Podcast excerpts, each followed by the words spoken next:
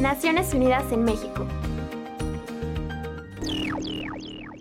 La Organización Mundial de la Salud, OMS, informó que China publicó nuevos datos que muestran que el nuevo coronavirus es menos mortal que el SARS y casi no afecta a los niños. El director de la OMS, Tedros Ghebreyesus, señala que la investigación muestra el rango de edad, la gravedad y la tasa de mortalidad del virus. Más del 80% de los pacientes presentan síntomas leves y se recuperan, mientras que solo el 2% de los casos reportados, el virus es fatal y el riesgo de muerte aumenta a medida que se envejece. Tedros Ghebreyesus dijo que hay un equipo internacional de expertos trabajando en China para entender mejor el brote, pues la OMS capacita y asesora a los trabajadores de la salud.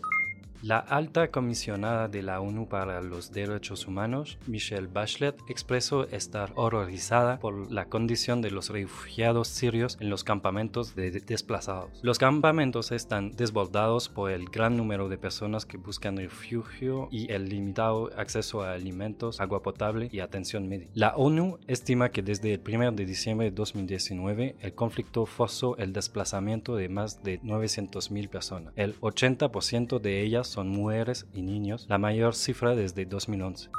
En la reunión anual de la Unión Interparlamentaria de las Naciones Unidas, Mohammad Bandi, presidente de la Asamblea General, dijo que la educación es una de sus prioridades y alentó a los parlamentarios a cumplir el Objetivo de Desarrollo Sostenible número 4 de la Agenda 2030 dedicado a la educación.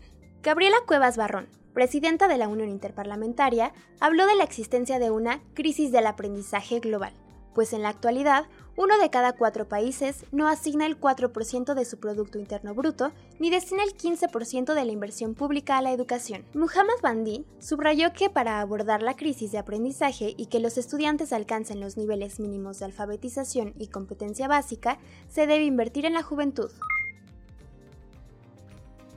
En voz de Saúl Sánchez, Alexis Aubin y Tania Servín. Desde el Centro de Información, Naciones Unidas, México. No olvides seguirnos en Facebook e Instagram como arroba ONUMEX y Twitter como arroba ONUMX.